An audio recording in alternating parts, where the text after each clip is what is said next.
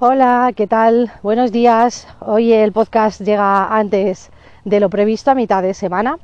Y bueno, pues eh, me han surgido una serie de circunstancias y de cosas estos últimos días. Y me he planteado, digo, mira, tengo que hacer un podcast sobre cómo enfrentar el conflicto, tanto en el trabajo como en la vida personal. Porque mm, en mi caso eh, ha habido mucha gente que se ha quejado de mí pero no ha dicho nada, eh, a mí no me han comentado absolutamente nada, ¿vale? Y eso, bueno, pues me ha causado unas circunstancias nada agradables. Eh, entonces, em, tanto en el trabajo como en la vida personal, ah, creo que es muy necesario enfrentar el conflicto y no evitarlo o poner indirectas en redes, porque últimamente en estos años que corren, el ser humano y todas las personas lo que suelen hacer es poner frases de las personas tóxicas las tienes que sacar de tu vida, no sé qué, tipo, tipo algo así, ¿vale? Eh, algunas personas lo entienden como inteligencia emocional, pero eso no es inteligencia emocional si realmente a la persona tú no se lo haces saber. O estados de WhatsApp con indirectas, o stories de Instagram con indirectas o vídeos de TikTok con indirectas porque sabes que esa persona te sigue o porque sabes que esa persona es amiga tuya o familiar tuya o compañero del trabajo y lo va a ver. ¿Vale? Entonces, hay una base y hay una premisa eh, en la inteligencia emocional, en el PNL y en el coaching emocional, que es cómo enfrentar el conflicto y cómo afrontar los problemas. Conflicto. Entendemos por conflicto cuando las dos partes no están de acuerdo en algo. Entonces, claro, si tú tienes una opinión y yo tengo otra opinión, se genera un conflicto que no tiene por qué ser un enfrentamiento. Cuando ya hay un enfrentamiento es algo eh, un poquito más grave, ¿vale? Pero ambas se pueden solucionar y se pueden arreglar. O sea, conflictos, por ejemplo, en parejas hay muchísimos conflictos, eh, enfrentamientos, discusiones, etcétera. Yo creo que es en el ámbito y en el marco donde más conflictos hay en, en la pareja matrimonios, parejas, etcétera, ¿vale? Entonces, em, ¿cómo enfrentas ese conflicto? Bueno, lo primero, le tienes que hacer saber a la persona eh, que igual vive ajena a todo, a todo mal en su planeta y en su universo y no se entera directamente. Tú te piensas que a lo mejor lo está haciendo a propósito o mm, pasa de todo y realmente es que esa persona eh, pues no se entera porque nadie se lo ha comunicado, ¿vale? O no se lo ha comunicado de una forma Em, efectiva y de una forma directa. Porque sí que es verdad que muchas veces, por ejemplo en los trabajos, a mí me ha pasado en muchas empresas de que los superiores o los compañeros o lo que sea, como que te lo dicen indirectamente. Y en mi caso, por ejemplo, soy una persona que sí que es verdad que eh, muchas veces eh, he llegado a pensar que me falta un verano, pero no es así. Lo que pasa que a las personas les, eh, les asusta la sinceridad, les asusta la honestidad. Tenemos miedo de la verdad, tenemos miedo de la honestidad y de la sinceridad. Entonces es como que tenemos la piel muy fina. Eh, últimamente veo que el mundo tiene la piel muy fina, que no se pueden decir las cosas, que si eres directo y sincero eres un borde, que si escribes un email eh, con pocas palabras eres seco. Entonces, em, pues esas cosas gracias a Dios en muchas empresas están cambiando, en otras que están con la antigua energía y con la vieja energía siguen ahí encorsetadas. Eh, entonces, bueno, hay que decir las cosas, pienso que somos humanos, todos nos equivocamos, todos somos humanos, todos nos equivocamos y también tenemos que perdonar los errores de los demás, igual que perdonan los nuestros, ¿vale? Entonces, tú le tienes que saber, hacer saber a esa persona que tienes un conflicto con ella. Por ejemplo, pues puedes entrarle de una forma muy asertiva. Oye, mira, fulanita, he observado que esto, esto y esto lo has hecho de tal manera y a mí, bueno, pues no me parece bien, que también es mi opinión, no la tuya, es una opinión, pero yo te la hago llegar, te la hago saber. No me parece bien por esto, por esto y por esto, ¿vale? Eh, yo me acuerdo que esto, este, este planteamiento, me lo dijeron en un curso de coaching que hice en Red Piso, que Red Piso es una de las mejores empresas donde yo he trabajado, tengo muy buenos recuerdos de Red Piso y desde luego eh, se preocupaban muchísimo por los trabajadores. En ese sentido, mejor que en otras empresas que ni siquiera hay grupo de coaching, que ni siquiera hay actividades, que no te dan ni cesta de Navidad, que pasan de ti, eh, que no tienes ni pilas en la empresa, que es una lástima, te las tienes que llevar de tu casa, eh, porque es que resulta que, recursos humanos no se ha enterado, porque recursos humanos, yo creo que es que hay gente en recursos humanos que se tenía que dedicar a, a ser barrendera o a jardinería porque no tiene ni idea, o por lo menos no pregunta, oye, necesitáis algo, oye, ¿qué tal en la oficina nueva? Oye, ¿cómo os va? Oye, chicos, em, he observado que no hay sitio para aparcar, os vamos a ofrecer un descuento de un parking, que eso también eh, se ha hecho en algunas empresas que he estado y está guay. Pero claro, si tú no estás pendiente de los trabajadores, eh, tú eres recursos humanos, tienes que estar pendiente de ellos, o sea, tienes que valorar al trabajador. Porque al final si el trabajador no se siente valorado, eh, sucede que se va a otras empresas, sucede que tiene el síndrome del burnout, el síndrome de estar quemado, y sucede que no te rinde igual y no es igual de productivo que si se siente valorado y se siente bien tratado y cuidado. Entonces, esto sucede muchísimo. Hay empresas que los departamentos de recursos humanos, mucho de apariencia, mucho de emailing semanales, pero luego a la hora de la verdad, pues realmente no se preocupan por ti. De hecho, me están llegando muchos casos, muchos casos de gente que conozco, que me cuenta y me dice, eh, y alguno que otro caso mío, pues en, una agencia que estuve, puede ser en una empresa, que resulta que pedí un curso para, que pedí un curso de un máster de de marketing digital o de business, de un MBA pedí, el Power MBA este famoso que lo quise hacer. Y yo tenía mis créditos Fundae de un año entero que estuve allí trabajando y resulta que como me cambiaron el contrato, pues esos créditos Fundae yo los perdí. Y claro, pues yo me quejé a recursos humanos de, oye, ¿qué pasa con esos créditos? Que yo los he trabajado, que tengo derecho a ellos. Resulta que es que no quedaban créditos porque recursos humanos, la, directora que era, vamos, eh, dejaba mucho que desear como profesional, en mi opinión, porque desde luego se preocupaba más por ella misma y por mirarse al ombligo que por los trabajadores. Y todos los trabajadores lo decían, o sea, era unánime, no solo lo decía yo. Entonces, si todos los trabajadores lo dicen, es porque con todos los trabajadores no se han debido de portar muy bien. Que si lo dijera yo sola, pues bueno, pues te preguntas, oye Silvia, pues lo mirar bonita porque, porque solo lo dices tú, pero no, lo decía toda la empresa. Entonces a mí me negaron ese curso y era un máster que yo quería hacer para formarme, para eh, crecer y porque beneficiaba también a la empresa, a tener a alguien en el departamento de social media con ese conocimiento y con ese, con ese título que podía acceder a un partnership con, con Google, por ejemplo, para hacer anuncios. Entonces, claro, eso eh, sienta muy mal y no te sientes valorado, recursos humanos ahí no ha hecho un buen trabajo. Luego el resto del departamento de recursos humanos eran todos un amor, pero con un mal líder pues ya sabemos que nos vamos todos a pique. Entonces también está ahí la importancia de tener un buen líder si tienes la suerte de tener un buen líder, eh, lo tienes todo hecho. Porque si hay una persona que te guía bien, si tiene experiencia, eso es una bendición que te da el universo. Cuando el universo no te da esa bendición y te toca un líder muy joven, pues a lo mejor que no tienen por qué ser todos iguales, ¿vale? Eh, una persona de entre 20, 25 años, 25, 30 como mucho, no todos son iguales, como digo, ¿vale? Estoy generalizando muchísimo. Pues si no tiene esa experiencia de liderazgo, al final todos los departamentos le van a colar cosas, le van a colar trabajos, no va a saber decir que no, no sabe poner límites, no sabe em, tener mano firme, no sabe ser autoritario, no sabe, eh, no sabe diferenciar cuando tiene que, em, que defender, por decirlo de alguna manera, o valorar a ese equipo o a ese trabajador de su equipo de frente a los puestos directivos. Vale, entonces si esa persona no sabe hacer eso, el resto del equipo está vendido. O sea, muy claro eso. Entonces es importante y vital que todos los directivos y todos los líderes tengan un coaching semanal de inteligencia emocional y de inteligencia para empresas. ¿Por qué? Porque eso lo que va a hacer es que esa empresa multiplique sus beneficios, se organice todo y tengan eh, una experiencia muy, muy positiva. Entonces será una de las empresas de estas del ranking, de las mejores valoradas del mundo, como Google, eh, Facebook, etcétera, que está todo el mundo hiper contento. Yo, vamos, uno de mis sueños es trabajar en Google, siempre lo he dicho y, me encantaría, porque allí el ambiente, pues imagínate, tienen una sala de juegos con un billar, con toboganes, con, bueno, montan en bici, eh, juegan al futbolín, eh, yo qué sé, tienen un montón de, entretenimientos, tienen hasta sitios para dormirte la siesta con, con unas cosas que te pones ahí la cabeza y te tapas y te duermes, sillones de colores.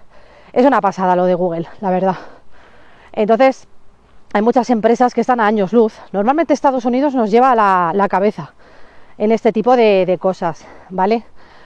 Y yo creo que España, en ese sentido, va muy atrás, estamos cada vez más, sobre todo los emprendedores jóvenes con startups ya tienen esa mentalidad, esa mentalidad con una energía diferente, con una energía fresca, no tan encorsetada, no tan corporativo. Sí, una cosa es ser educado y respetuoso, pero ese corporativismo de los años 70, de uy, es que tengo miedo de equivocarme, tengo miedo de meter la pata, es que no se lo voy a decir a fulanito porque como es el director me va a despedir, pues bueno, pues si vas con esa mentalidad a trabajar, eh, mejor no te levantes de la cama. O sea, te lo digo así de claro, no puedes ir con miedo a trabajar, no puedes, de verdad.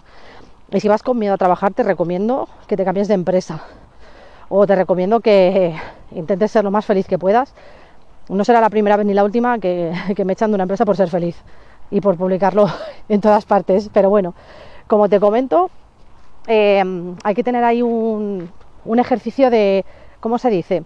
Un ejercicio de asertividad, ¿vale? Para hacerle llegar a esta persona, y si es un líder todavía más asertivo, si puede ser, para hacerle llegar a esta persona lo que sientes, cómo te sientes, eh, o que esta persona, si es un líder, también te lo haga llegar a ti. O sea, por ejemplo, yo tuve la suerte infinita de que en mi última empresa me contrató un, chico, eh, José, un encanto de hombre, un líder nato, porque es que ese chico tenía madera de líder, y justo cuando yo entré, resulta que pues esta persona ya se fue. Entonces eh, nos quedamos sin directivo y hubo ahí un poquito de, caos. entonces, claro, si la persona que tú sigues y por la que has aspirado a ese trabajo resulta que ya no está, desaparece y te ponen a otra, pues ya no va a ser lo mismo, porque el feeling se tiene o no se tiene. Entonces, bueno, puede haber feeling, puede haber cordialidad y sobre todo tienes que ser transparente, tienes que ser honesto, sincero. Que aunque yo he tenido compañeros con los que al principio me llevaba fatal o con los que no me llevaba, y luego hemos resultado súper amigos o hemos resultado que, que, nos hemos llevado genial en un par de meses. Y al principio a lo mejor chocábamos o no congeniábamos o, o por ejemplo he podido tener alguna relación con alguien de algún departamento que al principio eh, estaba cerrado en banda, no hablaba mucho, no pasa nada, o con proveedores externos incluso, porque claro, yo soy una persona que soy muy relaciones públicas, me gusta hablar con todo el mundo y yo no tengo filtros, o sea, yo te lo suelto tal cual. Entonces, es lo que digo de tener la piel muy fina. Yo creo que es muy importante hablar con el corazón y sí que es verdad que a lo mejor en temas de empresas eh, tienes que pulir un poquito ese filtro y ser un poquito más, ¿cómo se dice? Un poquito más suave, un poquito más amable y tratarles con algodoncitos, como digo yo porque no todo el mundo está acostumbrado ni a que le digan la verdad, ni todo el mundo está acostumbrado a que le hablen, hablen claro, pues porque no sabemos el tipo de vida que ha tenido todo el mundo con el que trabajamos. Allí juega mucho el papel del ego. Eh, hay mucho ego, mucho ego sin trabajar y sin pulir. Eh, el tipo de ego de yo tengo que tener más poder sobre ti porque llevo más años en la empresa, aunque tú tengas un cargo más alto o aunque tengas el mismo cargo que esa persona. Esa persona ya se va a encargar de intentar dejarte claro y de intentar pisotearte para hacerte saber que porque lleva más años que tú, es más que tú y te puede mandar. Entonces ahí está el papel del líder, ahí está el papel de tu superior y de tu jefe de equipo para decir, oye, mira, no, fulanito, esta persona tiene eh, su trabajo y tú tienes que hacer esto también o pídeselo tú a, este otro equipo. No se lo encasquetes a esta persona porque yo como responsable pues ya me encargo de gestionarlo o de, o de lo que sea, ¿sabes? O de mm, cuidar a mi equipo. Ahí estamos con cuidar a tu equipo, ¿sabes lo que te quiero decir? Entonces, si a tu equipo no hace más que cargarle con cosas, cargarle con cosas y tú ahí no estás pendiente como líder, eh, pues se genera conflicto. Al final tus trabajadores se te revelan, al final tus trabajadores, si tienes un buen trabajador con inteligencia emocional que ha pasado esto muchas veces, evidentemente te lo va a hacer saber y te va a decir que no. Yo me acuerdo cuando trabajaba en la radio, yo decía siempre que sí a todo, incluso iba hasta gratis. Y había un compañero que vivía muy lejos y cuando le decían, oye, que falta fulanito, tienes que venir a cubrirle, pues él decía, ah, vale, pero me pagas 50 euros, si no, no bajo. Pues yo decía, jolín, digo, ojalá yo tuviera esa seguridad que tiene esta persona, que no tenía 20 años. Es que, ¿qué, qué voy a saber yo con 20 años? Esta persona que te cuento tenía ya como unos 30 y pico, ya tenía las espaldas pulidas. Entonces yo decía que sí, encima la directora de la radio era mi amiga, venga, sí, te hago el favor. Y yo iba gratis, ahí, tan feliz, porque me encantaba la radio y me sigue encantando. Entonces, bueno, pues son cosas que al final aprendes con la edad, aprendes con las tablas, a decir que no, hay que decir que no. O sea, a riesgo de que te despidan. Si hay un trabajo que tú no eh, tienes por qué hacer, ¿vale? Aunque te diga el superior del mundo, eh, oye, mira, a ver si es un favor por ayudar a un compañero, vale, lo entiendo perfectamente. Pero eso de que te lo metan con calzador cuando no es tu trabajo y tu superior se ponga como a, mirar en las estrellitas de como que no se entera de nada y te está encasquetando y encasquetando y metiendo ahí cosas que no te corresponden hacer, se lo tiene que hacer mirar mucho como líder, la verdad. Yo he tenido mucha suerte, he trabajado con personas maravillosas, auténticos líderes, eh, y sí que es verdad que con estas personas es muy fácil hablar de todo, incluso de cosas peliagudas, Pero bueno, hay todo tipo. Creo que voy a hacer un día un, un podcast sobre los tipos de personas que hay en las empresas, que el otro día leí un artículo y me gustó mucho la figura de El Cotilla. me reí mucho con esa figura porque dije, es que es fulanita, es que cuadra totalmente. La típica persona que pone verde a toda la empresa y tú estás aquí que acabas de entrar diciendo, mm, ¿qué hago? Me quiero ir, tierra, trágame. Eh, claro, esa persona lleva ya más tiempo, ya está quemada, ya pone verde al jefe, ya dice cosas de personas que ni siquiera apenas conoce porque no se ha a comer con estas personas. Entonces, yo cuando se pone gente a hablar de otros mal, es como, lo paso fatal, de verdad. Porque digo, es que yo no conozco a esta persona que me está contando eh, fulanita, mm, no tengo nada que decir, lo primero. Y lo segundo, no me gusta juzgar a nadie sin conocerle. Entonces, si conozco a alguien, pues a lo mejor puedo tener una opinión, tampoco juzgarle porque nadie somos nadie para juzgar a otra persona. No sabemos sus circunstancias, no sabemos la educación que ha recibido. Por eso se generan conflictos. Muchas veces los conflictos que tenemos con personas, trabajadores, eh, familiares, son por la educación que les han dado. Entonces creo que todos aquí deberíamos estudiar inteligencia emocional, coaching emocional. Creo que es una asignatura básica en todos los colegios, en todos los institutos.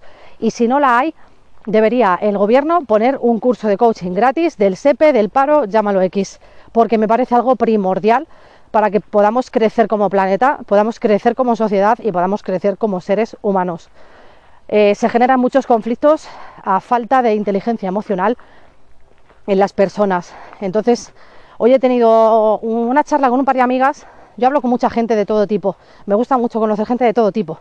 Eh, una de mis mejores amigas es polaca y ayer estuve hablando con ella. Ella habla cinco idiomas, eh, tenía un trabajazo brutal en Ryanair, dijo que, que estaba hasta las narices y ahora está trabajando el de limpieza tan feliz. Y es que yo admiro a esa mujer como a nadie. Para mí es como si fuera mi hermana. De hecho, nació el mismo día que mi hermana de verdad, que alguna vez lo he mencionado.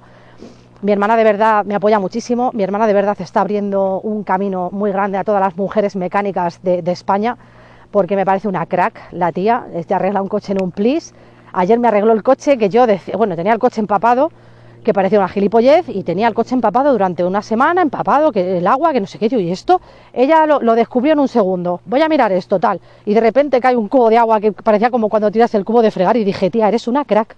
Y mi hermana se descojonaba, mi hermana tiene 30 años y, y mi otra hermana postiza, la polaca, tiene mi edad, no, tiene dos años menos que yo tiene 39 me parece, o 40, no, tiene un año, sí, dos años, yo cumplo 42, ella ha cumplido 40 y está tan feliz en su trabajo de limpieza, porque tenía conflictos, porque estaba harta de la gente con la que tenía que lidiar cada día, porque no tenía inteligencia emocional, que fue lo que le dije yo ayer. Digo, a ver, es que cuando tienes a un trabajo en el que solamente te encuentras con gente de una vibración más baja que la tuya, al final te acaban afectando las envidias, te envían energías de envidias, te envían energías de, superioridad, te envían energías de ego, de no, no, yo es que soy más poderoso que tú porque llevo más tiempo en la empresa, o yo tengo que ser más que tú y te tengo que pisotear porque no tengo autoestima y te lo necesito demostrar de esta manera. Yo me he encontrado con muchas personas de, este, de esta índole. Eh, yo alguna vez también he sido así, o sea, todos eh, somos humanos, nos equivocamos y tenemos errores, evidentemente. Yo he tenido mucho ego, bueno, yo era la reina del mambo. Cuando estaba en Loca FM me pensaba que era una diosa eh, porque era famosa, ya ves tú, famosa de palo. Pero es que es muy fuerte que 10 años después la gente todavía se sigue acordando de Silvia Licu y digo, jolín, pues yo lo tenía que hacer muy bien para que se sigan acordando de mí. Es lo que pienso. ¿Sabes? En vez de decir, jo, es que me apego al pasado, tal, ¿qué va? Yo ahora estoy en otra, en otra plaza, no descarto volver a la radio porque es un mundo que me apasiona, la radio y la música, siempre, siempre lo digo, siempre lo afirmo, la música y la radio es algo que me encanta, Trabajar en la radio fue uno de mis primeros sueños cumplidos y una de mis primeras metas conseguidas. Eh, y estoy muy feliz porque he trabajado en dos de las mejores emisoras de España. Entonces, hay que ir consiguiendo objetivos y si tienes conflictos, hay que enfrentarlos con honestidad, con el corazón en la mano, nada de egos. Porque eh, hay personas que, que, no se van a enterar o que tú estás quemadísima, te piensas que lo hacen a posta, te piensas que que tú ya se lo has dicho y, no se lo has dicho realmente porque no se han enterado y no han entendido el mensaje. Aquí tenemos una premisa importante y es la importancia de la comunicación, tanto verbal como no escrita, la inteligencia emocional, me parece algo muy importante. Con tu pareja lo mismo, o sea, me parece, mira, tengo todavía el esquema de respiso grabado en la mente, la slide, la, foto, la presentación que hizo uno de mis ex compañeros de respiso. Una, no, lo hizo eh, esta chica se llama Milagros, pero no me acuerdo del apellido, que es una coach de empresas muy, muy famosa.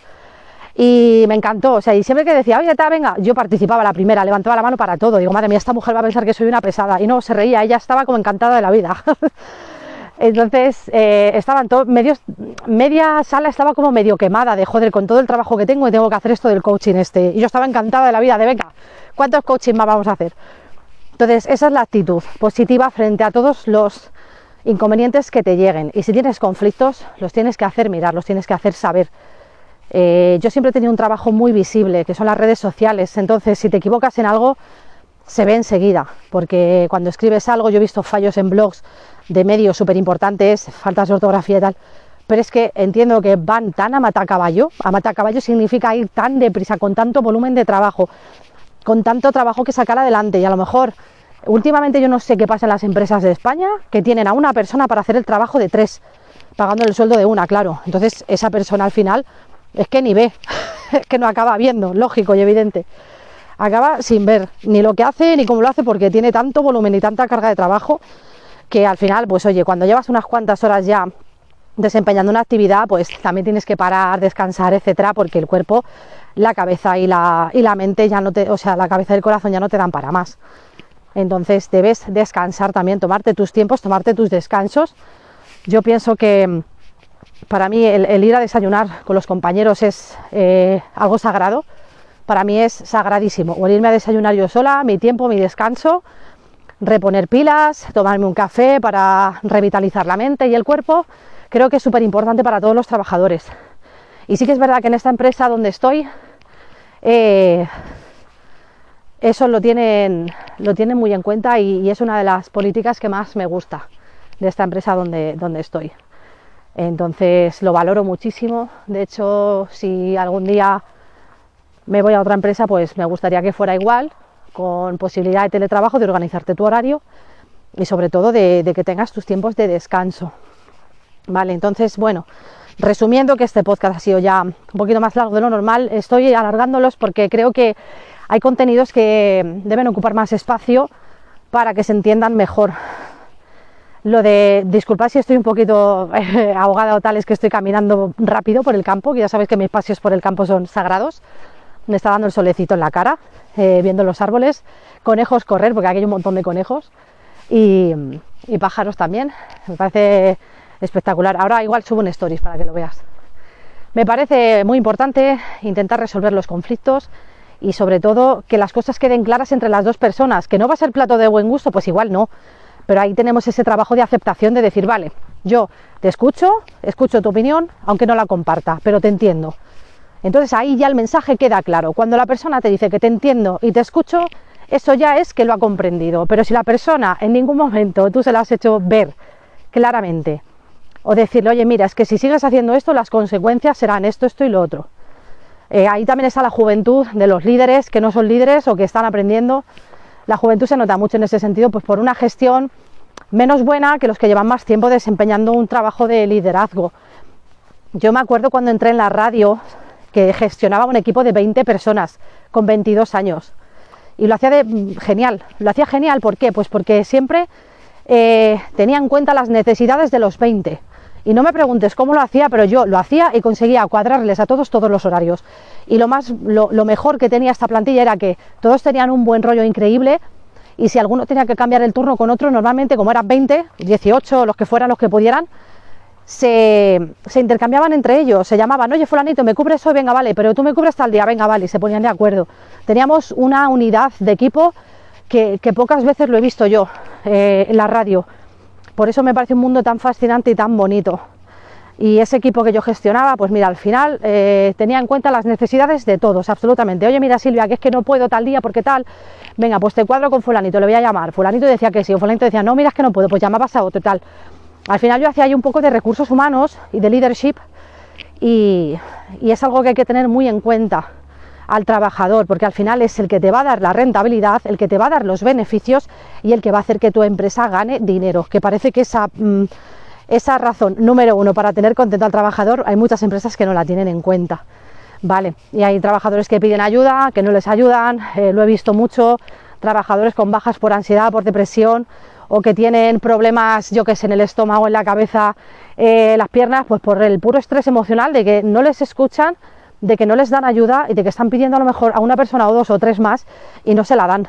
Entonces, de ahí vienen muchas enfermedades. Y yo siempre tengo una frase que aunque sea muy dura, el otro día se lo dije a una compañera, creo, a Noelia, me parece. Le dije, mira, yo prefiero mi salud mental, prefiero tener salud mental y que me despidan a estar aquí amargada de la vida. Y ay, qué bonito. Bueno, estoy viendo aquí a un perro precioso. Hola, cosita. Qué bonito eres. Qué cosa. qué bonito. ¿Qué pasa? Vale, se queda grabado también. ¡Ay! La goma del pelo. sí, qué bonito es. Bueno, eh, inciso con el perro, me encantan los animales, como sabéis. Mírale, viene aquí, qué bonito. Me está mordiendo la goma del pelo, mira, qué gracioso. Pues eso, mira, como broche de oro, no puede haber mejor broche de oro final que, encontrarte con un, con un perro precioso de color negro. Eh, que te está demostrando su cariño y que viene tan contento. Yo es que tengo una vibración tan alta que se me acercan todos los perros. Así que espero que te haya gustado el podcast. Eh, te mando un abrazo muy fuerte, estés pasando por lo que estés pasando que sepas que todo en esta vida no dura 100 años, que si te pasa algo es para que aprendas, que el universo tiene un plan para ti maravilloso aunque ahora mismo no lo entiendas. Te pase lo que te pase, eh, te deja tu pareja, te despiden del trabajo, eh, te sale un bulto donde sea, eh, tienes una enfermedad, todo pasa por algo y para que aprendamos algo, ¿vale? Eso tenlo muy claro. Entonces, si no tienes ayuda, búscala siempre no te lo calles ni te lo guardes, porque ahí empieza la autodestrucción masiva. Sea lo que sea, los conflictos tienes que decirlos, afrontarlos y expresarlos, sacarlos hacia afuera. Como te dejes ese conflicto dentro de ti, adiós muy buenas. Y como no aprendas a decir que no, ahí te vienen todos los trastornos eh, mentales, las migrañas, los dolores de cabeza, aneurismas, eh, estrés emocional, ansiedad, depresión, etcétera. Así que te recomiendo que todo lo que sientas lo digas. Es muy importante hablar desde el corazón. Te mando un beso muy muy grande. Espero que seas feliz o que por lo menos lo intentes. Venga, chao.